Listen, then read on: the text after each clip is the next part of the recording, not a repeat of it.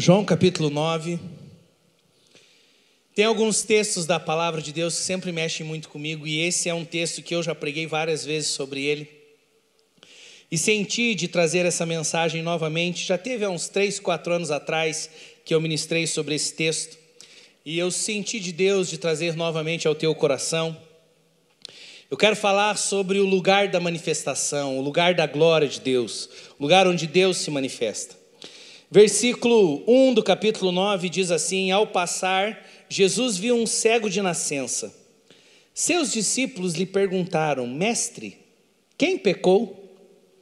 Este homem ou os seus pais, para que ele nascesse cego? Disse Jesus: Nem ele, nem seus pais pecaram. Mas isto aconteceu para que a obra de Deus se manifeste na vida dele. Enquanto é dia, precisamos realizar a obra daquele que me enviou. A noite se aproxima, quando ninguém pode trabalhar. Enquanto estou no mundo, eu sou a luz do mundo. Tendo dito isso, cuspiu no chão, misturou terra com saliva e aplicou-a aos olhos do homem. Então lhe disse: Vá lavar-se no tanque de Siloé, que significa enviado. O homem foi, lavou-se e voltou vendo. Seus vizinhos e os que anteriormente o tinham visto mendigando perguntaram: Não é este o homem que costumava ficar sentado mendigando? Alguns afirmaram que era ele. Outros diziam: Não, apenas se parece com ele. Mas ele próprio insistia: Sou eu mesmo. Então, como foram abertos os teus olhos? Interrogaram-no eles. Ele respondeu: O homem chamado Jesus misturou terra com saliva, colocou-a nos meus olhos e me disse que fosse lavar-me em Siloé. Fui, lavei-me e agora vejo. E eles lhe perguntaram: Onde está esse homem? Não sei, disse ele. Queridos, nós vemos aqui um texto muito interessante da palavra de Deus, aonde o Senhor Jesus estava passando e de repente ele viu um cego e era um cego de nascença. E na verdade, um cego de nascença, uma pessoa que já nasceu cega, não é algo que nós olhamos para isso, que os pais olham e dizem, puxa, isso foi algo bom. Nós olhamos e falamos, alguma coisa aconteceu, como que não teve a formação natural dos olhos? Por que que isso aconteceu? E bem, na verdade, nós estamos vivendo dias e principalmente esses dias de pandemia, onde tantas coisas estão acontecendo, onde nós estamos ouvindo sobre tragédias, sobre pessoas tão novas que estão partindo, pessoas que estavam conosco, que hoje não estão mais conosco, e nós sentimos a falta delas. E é muito interessante porque todas as vezes que nós vemos uma situação difícil acontecer, perguntas vêm ao nosso coração e mesmo sendo discípulos do Senhor. E queridos, a Bíblia diz que quando os discípulos viram aquele cego, eles queriam de Jesus uma resposta sobre o porquê que aquele homem estava sofrendo, por que aquele homem não podia ver. E a pergunta que fazem ao Senhor Jesus é: Senhor Jesus, esse homem veio cego. E veja só, que estranha até a pergunta, né? Quem pecou foi ele? Como que ele ia pecar lá no ventre da mãe? Mas é a pergunta que foi feita pelos discípulos: quem que pecou? Foi ele ou foram os seus pais? E queridos, talvez, imagina só se a resposta do Senhor Jesus tivesse sido diferente da que foi. Porque a resposta do Senhor Jesus foi maravilhosa. Mas imagine se o Senhor Jesus olhasse para a situação e falasse: é, realmente, quem pecou foi o pai dele. E porque o pai dele pecou, então vem um juízo e por isso ele é cego. Imagina se essa história terminasse assim.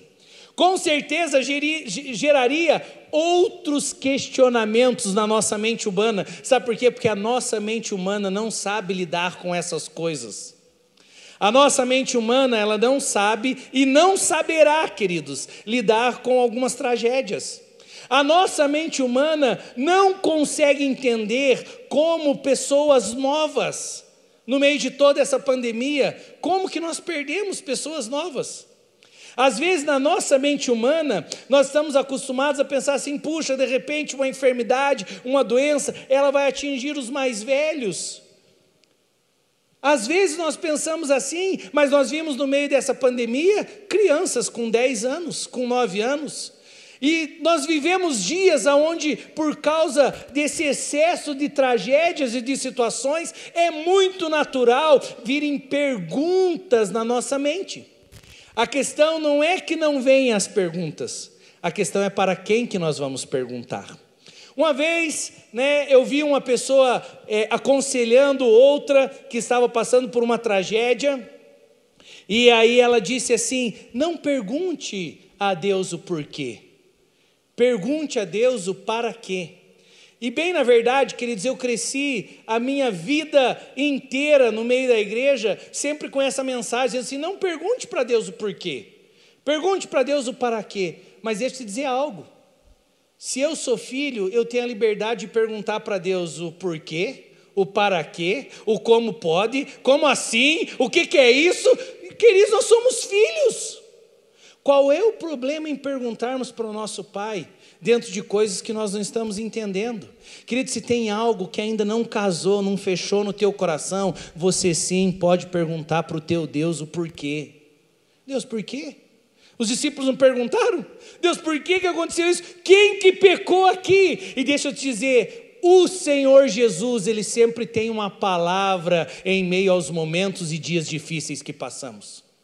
O Senhor Jesus, ele sempre tem um momento que, quando a voz dele entra no nosso interior, é somente essa voz que tira todas as nossas dúvidas.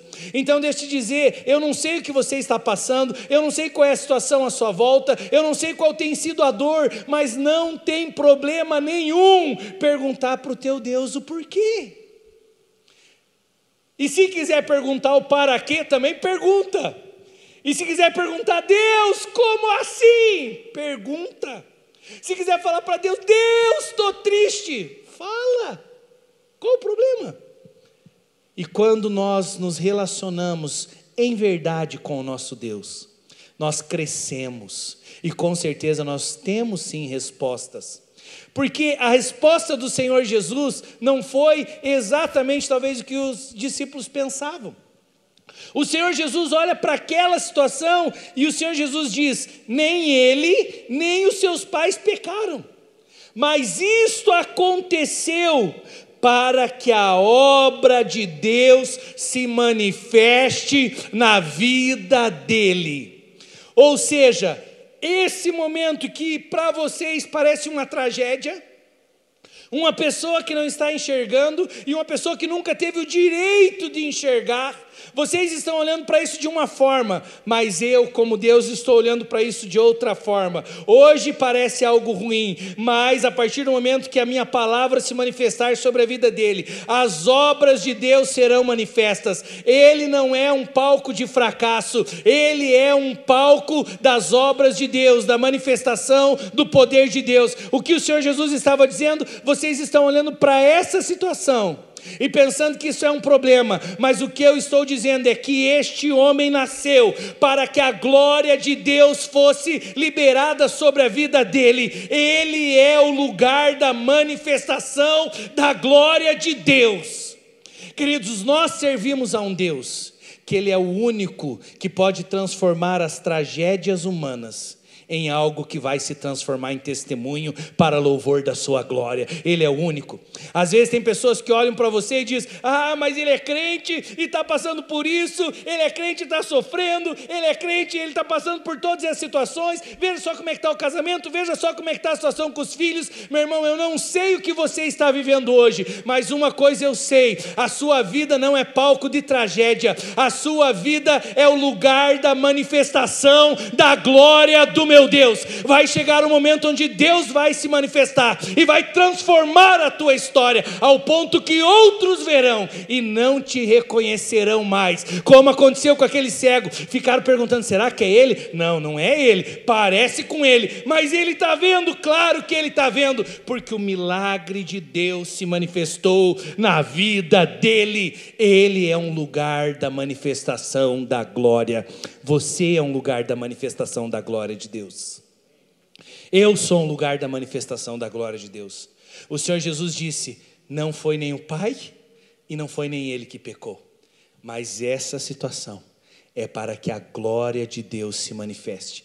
Essa situação é para que as obras de Deus sejam manifestas. Sabe o que é ser manifesto? É algo que não estava percebido, é algo que estava em oculto, mas de repente, quando vem a luz, todos percebem. Deixa eu te dizer o que Deus fará na sua vida. Quando isso se manifestar, muitos olharão e dirão: O Senhor está com eles, o Senhor está no meio deles. Podemos passar por momentos de dificuldade, podemos passar por momentos de tragédia, sim mas o Senhor está dizendo: no meio da situação difícil eu me manifesto, no meio da situação difícil as minhas obras se manifestam, no meio do momento difícil sou eu que transformo o pranto em festa, sou eu que tiro as cinzas e coloco uma coroa, coroa de alegria, sou eu que, que tiro as cinzas e coloco em você novas vestes, vestes de louvor, coroa em vez de cinzas, vestes de alegria.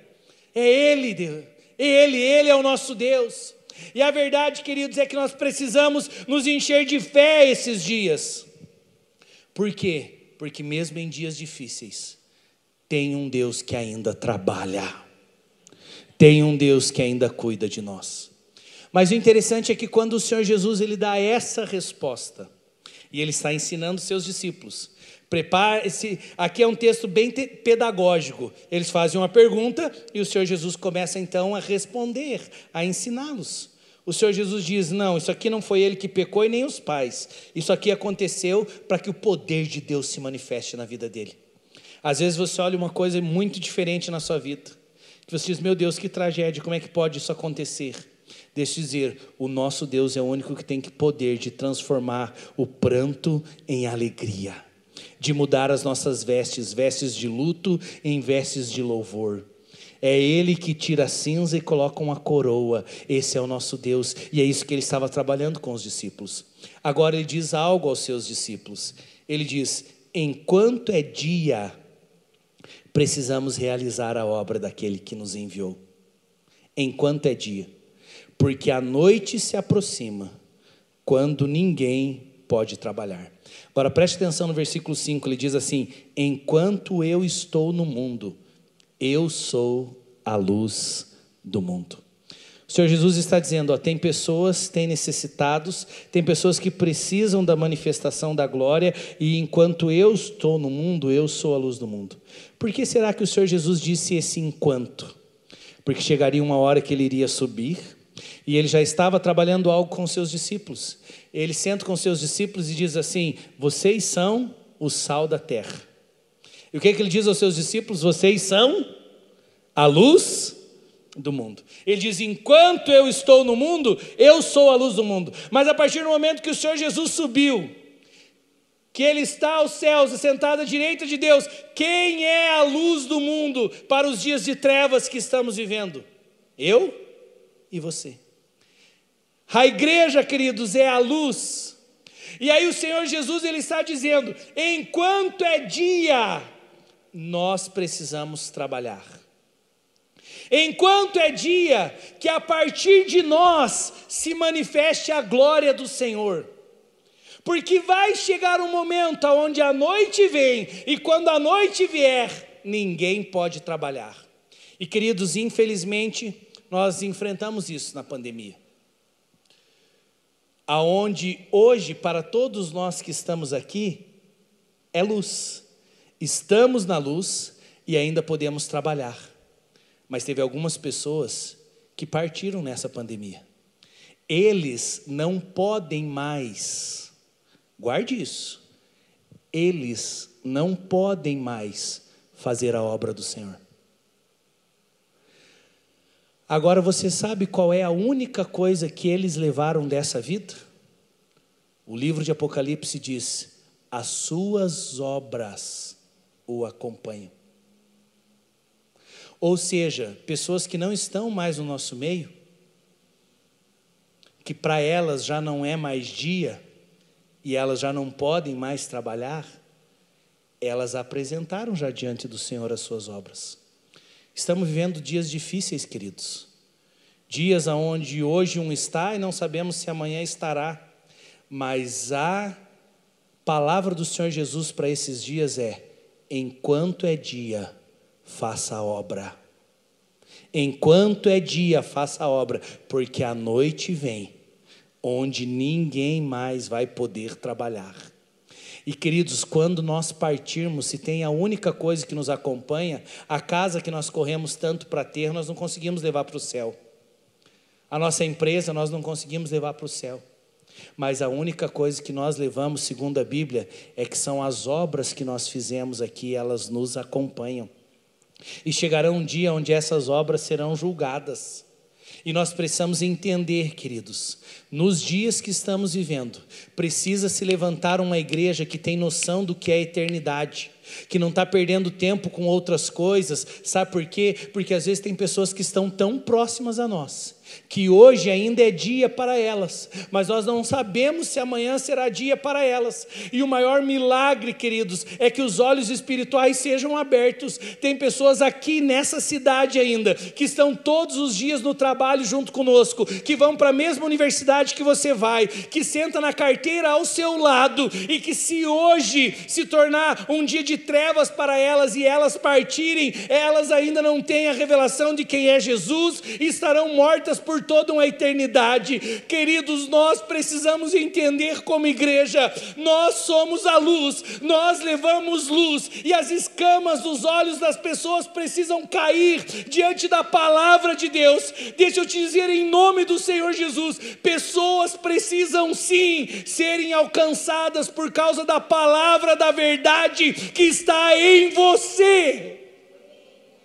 E quando nós entendermos isso, nós estamos fazendo as obras do Senhor enquanto é dia para nós. Mas eu nunca sei quando chegará, deixará de ser dia para o meu irmão. Teve uma época, queridos, não contei esse testemunho pela manhã, mas quero contar hoje. Nós fazíamos um trabalho numa região bem pobre aqui da nossa cidade, e nós íamos e evangelizávamos todos os domingos. Na época eu tinha uma Kombi, eu enchia a Kombi enchia como de doce, enchia como de roupa, e aí a gente chamava as pessoas para fazer as doações e quando elas vinham nós pregávamos o evangelho. E eu lembro uma situação, o pastor João estava conosco nesse nesse dia, e enquanto eu pregava para todas as pessoas ali, o João ele ficou do lado de um homem que o apelido dele era Chocolate. E ficou ali conversando com o tal de Chocolate falando de Jesus para o tal de Chocolate. E o chocolate era um traficante ali daquela região. E o João ficou ali ministrando Jesus e ele pegou e falou assim: Eu até quero receber esse Jesus, mas eu só recebo esse Jesus se você for na minha casa. E o João pegou e falou assim: Eu não preciso ir na sua casa para você receber Jesus. Você pode receber Jesus aqui mesmo. Eu posso orar por você. Você quer receber Jesus como teu único Senhor e Salvador? E aquele homem não respondeu necessariamente à oração e ele se dirigiu à sua casa. E nós não imaginávamos o que estava para acontecer. Esse homem era um traficante, esse homem era um homicida, ele tinha né, matado várias, várias, várias pessoas. E quando esse homem chegou na sua casa, tinha uma emboscada de outros traficantes. E no domingo à tarde mataram esse homem dentro do barraco dele. Mas antes dele ir até o seu barraco, ele teve a oportunidade. Eu não sei o que esse homem falou com Deus no caminho. Eu não sei, mas eu sei que alguns minutos antes dele partir, ele ouviu o Evangelho. Qual foi a decisão dele, nós não sabemos. Sabe, queridos, nós não sabemos como será o dia de amanhã. Mas uma coisa nós precisamos estar: estar preparados e prontos porque como igreja nós temos a obra do Pai para fazer. Sabe, nós precisamos, falamos a respeito de tantas coisas, mas por que, que não conseguimos levar o Senhor Jesus a uma pessoa que precisa? Sabe, tem aqui professores que estão em sala de aula todos os dias, tocando tantos alunos, tantas pessoas, Deixe o amor de Deus fluir a partir de você para os teus alunos. E quando eles perceberem esse amor, eu te garanto que eles vão chegar para você e vão falar assim: professor, você tem algo de diferente. Quantos aqui têm empresas abertas que atendem o público diariamente? Deixe a sua empresa ser um lugar do amor de Deus, ao ponto que as pessoas vão pisar lá na sua empresa e vão dizer assim: aqui tem algo diferente. Eu venho aqui porque aqui tem paz. Eu venho aqui porque aqui tem algo diferente. E quando as pessoas começarem a falar isso, vai falar assim: sabe por que aqui tem paz? Por causa de Jesus. Ele é a nossa paz. Vocês estão percebendo, queridos? Nós precisamos nos levantar esses dias para fazermos as obras, porque enquanto é dia, nós precisamos fazer as obras do Pai. Nós não sabemos quando a noite vem. E nós não sabemos quando a noite virá para mim, nós não sabemos quando a noite virá para você. Agora nós já sabemos que teve alguns irmãos que estavam conosco nessa pandemia, entraram conosco nessa pandemia, mas hoje já não estão mais. Esses não podem trabalhar mais. O que eles tinham para fazer, eles já fizeram mas você que está aqui essa noite. O teu coração pode ser tocado de tal maneira que você vai dizer: Eu preciso levar Jesus de alguma maneira para as pessoas que eu amo, porque eu não quero elas na morte, eu não quero elas debaixo da cegueira espiritual, eu quero que Deus me use para abrir os olhos espirituais delas. E meu irmão, se você colocar isso no teu coração, eu tenho certeza que Deus vai te direcionar, Deus vai dar oportunidade e Ele vai te usar para que essas pessoas sejam alcançadas. Nós profetizamos colheita nas nossas famílias. Nós profetizamos salvação, porque o maior milagre, queridos, com esse cego, não aconteceu quando, ele foi, quando foi curado a sua vista. O maior milagre está lá no final desse capítulo, quando ele tem um encontro com o Senhor Jesus e os seus olhos espirituais são abertos e ele se converte. Esse é o maior milagre, o milagre da salvação. O Senhor Jesus disse: Enquanto eu estou no mundo, eu sou a luz do mundo. Mas agora, queridos, nós somos a luz e nós levaremos a bandeira do amor, nós falaremos do amor de Deus. E quando as pessoas são impactadas pelo amor de Deus, tudo muda na vida delas. Agora, o que é interessante é que o Senhor Jesus, logo após ter dito isso, o Senhor Jesus, ele cospe na terra. Depois que ele diz: Eu sou a luz do mundo. Enquanto eu estou no mundo, eu sou a luz do mundo. Ele cospe na terra. E a Bíblia diz que ele faz um, um lodo com o dedo. Então, o cuspe de Jesus, com o pó da terra, e ele pega aquele barrinho que foi feito, e tem gente que já está com nojo, tem gente aqui que assistiu divertidamente. Quem é que assistiu aquele desenho divertidamente? Quem assistiu? Tem gente que o nojinho já está apertando ali o botãozinho, né? Você pensar assim, nossa, passou cuspe com terra no olho do cidadão. Foi isso que aconteceu.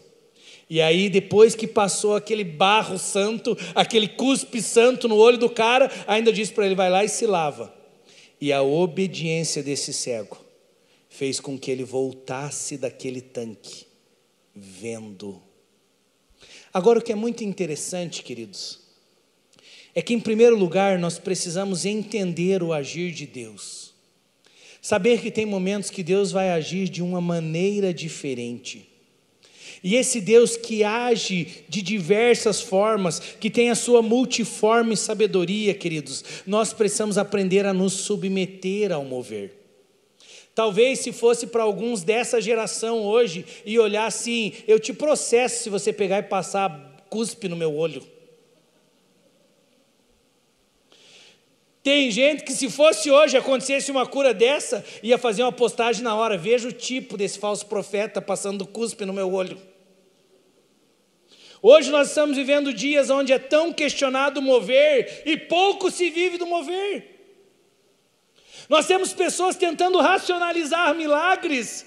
E aí, meu irmão, milagre é milagre, milagre não é razão.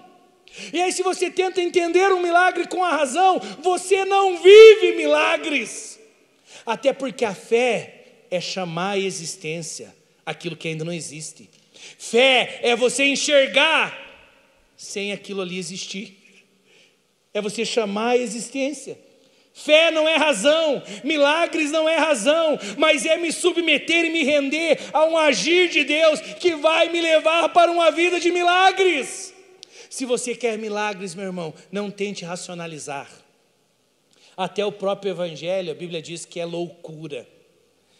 Nós não conseguimos receber na nossa mente. O agir de Deus nós não entendemos. A Bíblia diz que o vento, ele sopra onde quer. Nós não sabemos nem de onde vem, nem para onde vai. E assim é todo aquele que é nascido do Espírito, ou seja, quem já nasceu do Espírito. O vento te leva para onde o vento quiser. Você é como uma folha que é direcionada pelo vento. Não tente entender o agir de Deus, somente viva a manifestação de Deus todos os dias da sua sua vida. Ah, meu irmão, não precisa entender, eu preciso viver. Eu não quero saber o porquê que o Senhor Jesus decidiu cuspir na terra. Por que, o Senhor Jesus simplesmente não chegou e virou para aquele homem, como teve outros cegos, e disse: Seja curado. E ele voltou a ver. Por que, que esse milagre foi dessa maneira? Entendo que tem uma revelação preciosa aqui. Vocês lembram que o Senhor Jesus ele estava ensinando os seus discípulos. O Senhor Jesus teve uma pergunta que foi feita pelos seus discípulos e ele estava ensinando. No momento do ensino, ele cospe na terra. Ou seja, algo sai da boca de Deus. É interessante que me faz lembrar do início da humanidade. A Bíblia diz que Deus pegou o barro que era Adão. E Deus, algo sai da boca de Deus. Deus soprou sobre Adão. E aquilo que era barro deixa de ser barro. E a Bíblia diz que o barro se torna alma vivente. Sabe por quê? Porque tudo que sai da boca de Deus tem poder para curar. Tem poder para criar, aliás. Tudo que sai da boca de Deus. Quando Deus disse: haja luz, palavra criativa saindo da boca de Deus, o que, que aconteceu? Houve luz. Quando Deus disse: haja separação entre terras e água, houve separação entre terra e água, porque o nosso Deus é o único, o Deus Criador, o Deus que dentro dele tem a palavra da criação, a palavra que muda, que manifesta e que ela tem o poder para criar. Isso vem do nosso Deus, quando ele pega um monte de barro e ele sopra, algo sai da boca dele. Aquilo que era barro aquilo que era pó deixa de ser pó, deixa de ser barro e se torna a alma vivente, se torna o ser humano. Porque a palavra criativa de Deus, junto com o barro, junto com o pó, transforma em algo que traz vida. Quando o Senhor Jesus ele permite que a sua saliva saia da sua boca, e a saliva que sai da boca de Jesus se encontra com o pó. Na Bíblia, quem é o pó? Pó é o homem. A Bíblia diz que nós viemos do pó e ao pó nós retornaremos. Às vezes nós pensamos que somos alguma coisa, mas na verdade, querido, sabe o que, que a gente é? Pó. Pó. Só que a diferença é que esse pó quando algo sai da boca de Deus e toca esse pó, e aí tem a junção da palavra de Deus com o homem que diz sim, isso opera milagres e transforma vidas. Eu sei que eu não sou nada, eu sei que eu sou pó, mas quando a palavra criativa de Deus vem, quando a palavra do Deus do, do meu Deus vem e toca o meu pó, eu posso ser um instrumento para levar visão, para levar vida para outras pessoas. Eu e você nós não somos nada. A Bíblia diz que Deus pegou os que não são para envergonhar os que são. Então, se tem uma coisa que eu tenho certeza é que eu não sou. E se tem uma coisa que eu tenho certeza do que eu sou, eu sou é pó. Mas o pó, com o cuspe de Deus, me perdoe a expressão, mesmo assim gera vida. Então, quando a palavra criativa de Deus se encontra com o nosso pó, isso gera milagres. Tem milagres, queridos, que Deus fez independente do homem, mas tem milagres que Deus utilizou o pó. Quando Moisés chega diante do mar e diz: E agora? O que, que eu faço, Deus? Tem o mar à frente, o inimigo atrás, e agora? Deus vira para ele e diz assim: Por que, você está clamando para mim? Imagina só, você nessa situação. Você foi lá, obedeceu a Deus, chegou diante do Faraó, disse: Deixa meu povo ir. Fez o Tedel. Aí agora está o inimigo querendo te matar. Está o mar na frente de você. E o que, que você foi fazer? Foi orar. Tem alguma coisa errada no que Moisés fez? Nada. E aí, sabe qual foi a resposta de Deus? Por que, que você está orando? Isso vê a forma como Deus vê algumas coisas. Lá atrás, Deus já tinha falado para Moisés: Eu coloco um cajado na tua mão, e com esta vara operarás os sinais. Deixa eu te falar, meu irmão, depois que Deus fala, Deus não precisa ficar repetindo. Mas às vezes Deus fala e a gente não acredita, e a gente chega diante dele, fica Deus e Deus e Deus, e basicamente Deus disse: Eu já te disse. Só falta em algumas orações Deus estender a plaquinha para nós, dizendo assim: Eu já sabia. Então, queridos, Deus falou Moisés: Eu já sabia que ia chegar esse momento. O que que você tem que fazer? Estenda o cajado. E quando ele assim o fez, o mar se abriu. Só que isso, queridos, Deus poderia ter aberto o mar sem utilizar Moisés. Mas Deus, na sua infinita misericórdia, quer usar o pó, que sou eu e você. Todas as vezes que você entender isso, você vai começar a perceber Deus te usando. Deus te usando de uma forma maravilhosa. Eu sei que eu não sou, eu sei que em mim não tem poder, mas quando a palavra que sai da boca de Deus se liga ao pó, se liga à minha humanidade, milagres podem acontecer. Esse pó ele deixa de ser pó, ele vira um lodozinho, só que é um lodo que tem poder de Deus ali para transformar, e isso é maravilhoso. Quando o diabo chega para tentar Jesus e diz para o Senhor Jesus: mande, se tu és filho, preste atenção nisso. O diabo não estava, a questão não era Jesus transformar as pedras em pães, a questão era Jesus não entender que ele era filho. A nossa função aqui, queridos, sabe qual é o nosso alvo? É nós entendermos que somos filhos. Esse é o maior nível que você pode chegar diante de Deus, diante do teu Pai. É quando você entende, eu sou filho, então nada desse mundo me tira desse lugar de filiação. Então Jesus estava ali, sofrendo 40 dias sem comer, e aí o diabo chega para ele e questiona assim: se tu és filho de Deus, manda que essas pedras se transformem em pães. E a resposta do Senhor Jesus é maravilhosa. O Senhor Jesus diz: não só de pão vive o homem, o homem vive de uma palavra que sai da boca de Deus. É essa palavra criativa que toca o homem. É essa palavra criativa que direciona o homem. É essa palavra que sai da boca de Deus, que transforma a sua família, que restaura o seu casamento, que cura o seu filho. É essa palavra que sai da boca de Deus. E meu irmão, só que quando nós olhamos e nós vamos vendo tantas tragédias, nós vamos vendo pessoas se perdendo, às vezes nós, se não nos cuidarmos, nós paramos de acreditar na palavra que sai da boca de Deus. Mas é a palavra que sai da boca junto com o pó, o homem, que faz com que o milagre aconteça. Ah, queridos, quando nós entendermos isso, nós entraremos em uma nova atmosfera de milagres.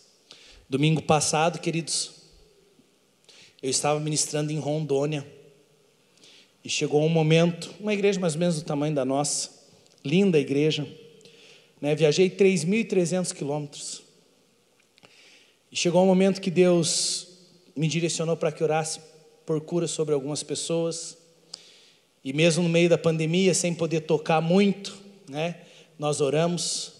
E teve uma pessoa no final do culto que chegou para mim e falou assim: Pastor, eu cheguei aqui no culto e sem explicação eu travei. Pastor, eu estava travada na minha cadeira. Eu estava pensando como que iriam me levar para casa porque eu não conseguia me mexer mais. As pessoas estão dizendo que eu estou com uma enfermidade. Qual é aquela enfermidade que, que o corpo inteiro dói? Ela me falou o nome, mas agora esqueci. Fibromialgia. Ela falou, me falaram que eu já estou com fibromialgia, só que, pastor, na hora que eu entrei no culto eu estava bem. E de repente eu travei. E durante a sua pregação inteira, o meu corpo doía tanto que eu queria gritar. Mas na hora da oração, meu Senhor Jesus me tocou. Eu consegui levantar no meu lugar, pastor, e eu estou aqui agora falando com o Senhor, mas só Deus sabe que eu estava travado, eu não sabia nem como que eu ia voltar para minha casa. A verdade, querida, é que nós somos pó. Mas quando nós obedecemos aquela palavra que sai da boca de Deus, quando Deus diz assim: Estou aqui para curar, estou aqui para fazer, em meu nome expulsarão demônios, imporão as mãos sobre os enfermos e eles serão curados. Quando nós decidimos acreditar, queridos, Deus vai se manifestar. Mas às vezes, e eu também preciso abrir meu coração aqui nisso, tem os momentos que não acontece. E nos momentos que não acontece, às vezes nós paramos e dizemos: Deus, então será que é isso mesmo? Eu já tive na minha própria casa dois exemplos. Um que aconteceu e outro que, ao meu ver, no natural não aconteceu.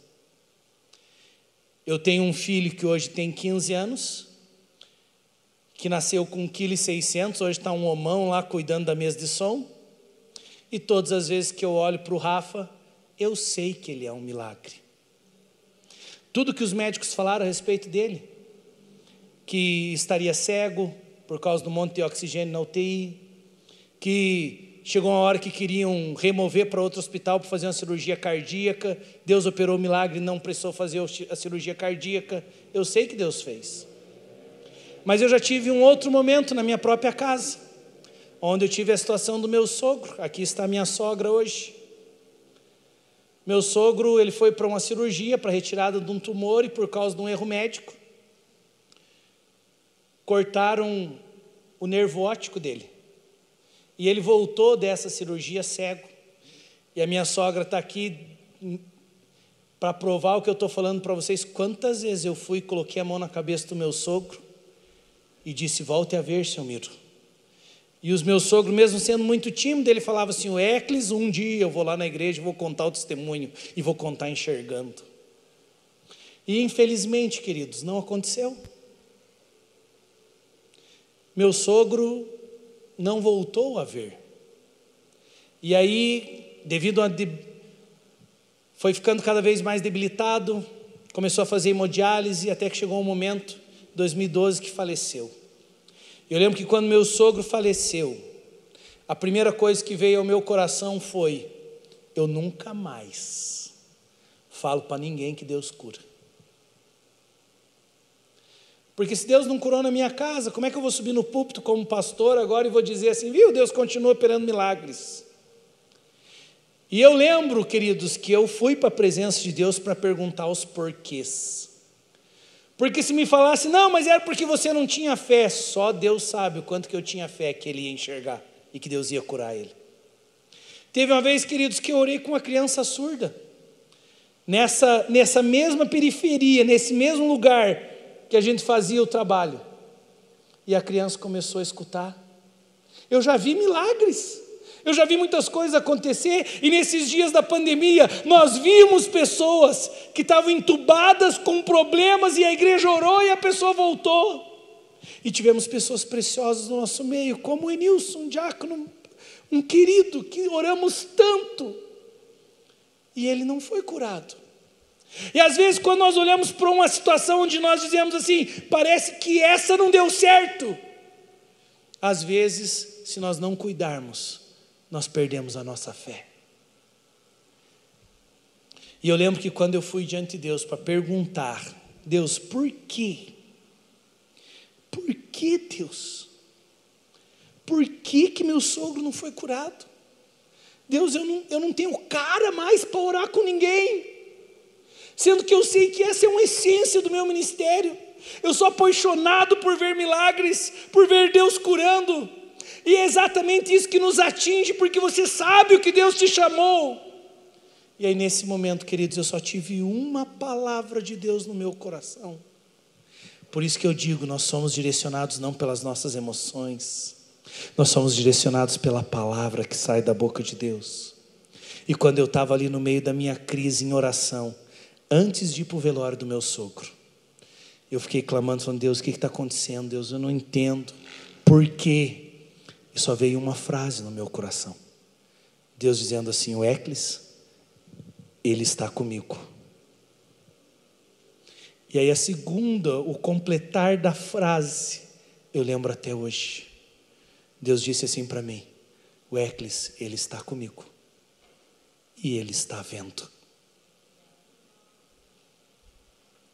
Eu não sei como que isso talvez não mexa com você do jeito que mexe comigo. Mas aquela palavra de Deus, Deus falou assim: um milagre aconteceu na vida dele. Mas é muito além do que você pensa, porque o milagre da salvação aconteceu na vida dele. Ele está salvo e Ele está comigo aqui e Ele está enxergando. Sabe por quê, queridos? Porque a nossa vida, os 70, 80, 100, 120 anos que viveremos aqui, quando nós compararmos com a eternidade, isso não é nada. Bem sei que as, as tribulações do tempo presente não se podem comparar com a glória que virá a ser revelada a nós.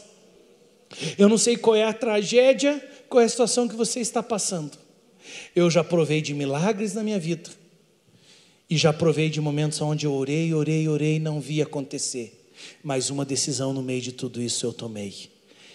Enquanto eu estou aqui, enquanto é luz, eu vou fazer a obra do meu Pai. Talvez tenha situações que eu não consigo entender. Talvez tenha situações que eu não consigo explicar para você.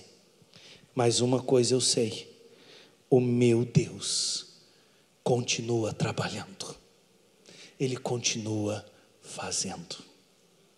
Eu quero que você se coloque em pé, quero chamar os músicos nessa hora.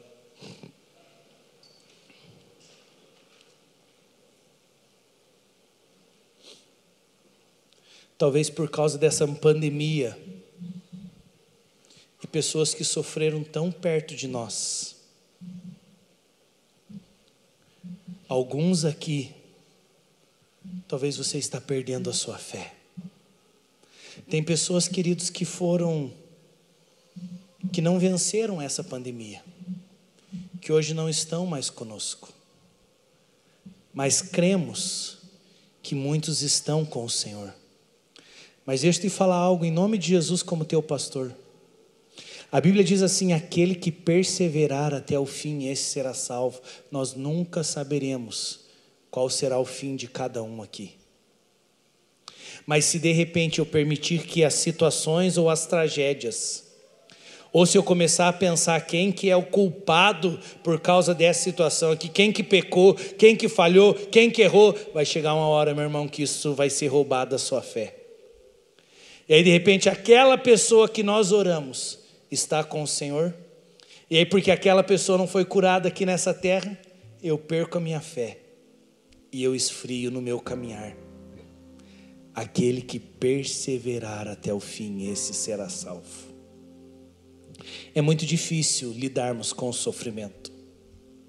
É muito difícil explicarmos como que pode no meio dessa pandemia viúvas tão novas é muito difícil, mas uma coisa eu sei: nós continuaremos crendo que não vivemos por causa do pão, nós vivemos por uma palavra que sai da boca de Deus.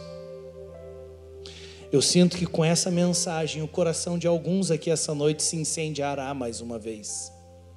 Deixa eu te dizer, como pastor dessa casa, a essência dessa casa é poder de Deus e milagres.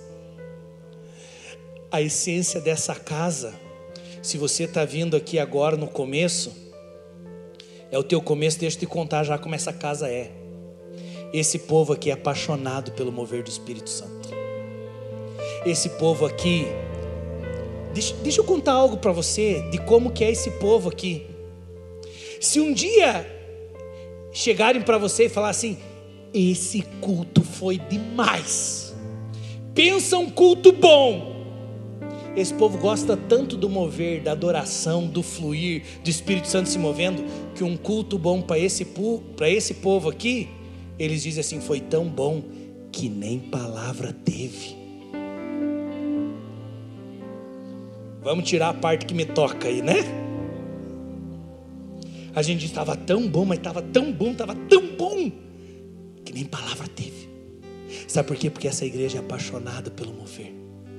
Essa igreja é apaixonada por milagres. Eu creio que através da palavra o mover também vem. Dei um exemplo, porque volta e meia a gente vê isso nos bastidores. Também somos apaixonados pela palavra. Mas deixa eu te dizer algo. Os sofrimentos, os dias difíceis que estamos passando, não vai roubar nossa fé. Mesmo que eu não entenda algumas coisas, mesmo que talvez você, como eu, vai ter que chegar na eternidade com uma listinha lá e perguntar: mas e Deus, e isso? Eu sempre falei aos irmãos: eu tenho uma pergunta que eu tenho que fazer para Deus. Deus, por que, que tem gente que come, come, come, come e continua magro? Gente, eu conheço alguns. Eu conheço, isso eu vou ter que perguntar para Deus. Falei, Deus, alguma coisa deu de diferente aí na, na, na forma da fabricação de alguns. Ah, se eu comesse igual a alguns, queridos, que eu conheço. Essa pergunta eu tenho que fazer para Deus. Tem alguns que eu não entendo. Não entra. Mas sabe, queridos, mesmo que você tenha que chegar com perguntas lá diante dele, o que eu te incentivo aqui essa noite é: não permita que no meio das tragédias da vida a sua fé seja roubada.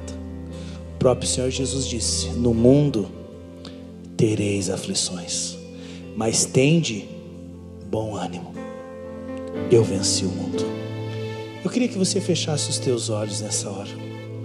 Existe um Deus, existe um Espírito que continua se movendo mesmo que nós não entendamos, mesmo que às vezes eu não compreenda, existe um Deus que continua se movendo.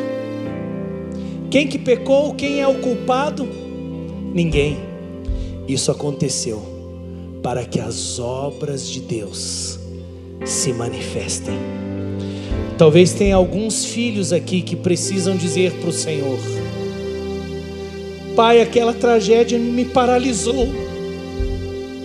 Pai, aquela tragédia fez com que a minha fé fosse abalada.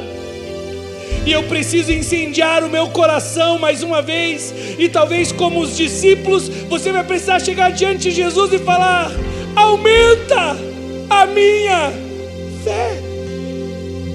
Aumenta a minha fé. Aumenta a minha fé.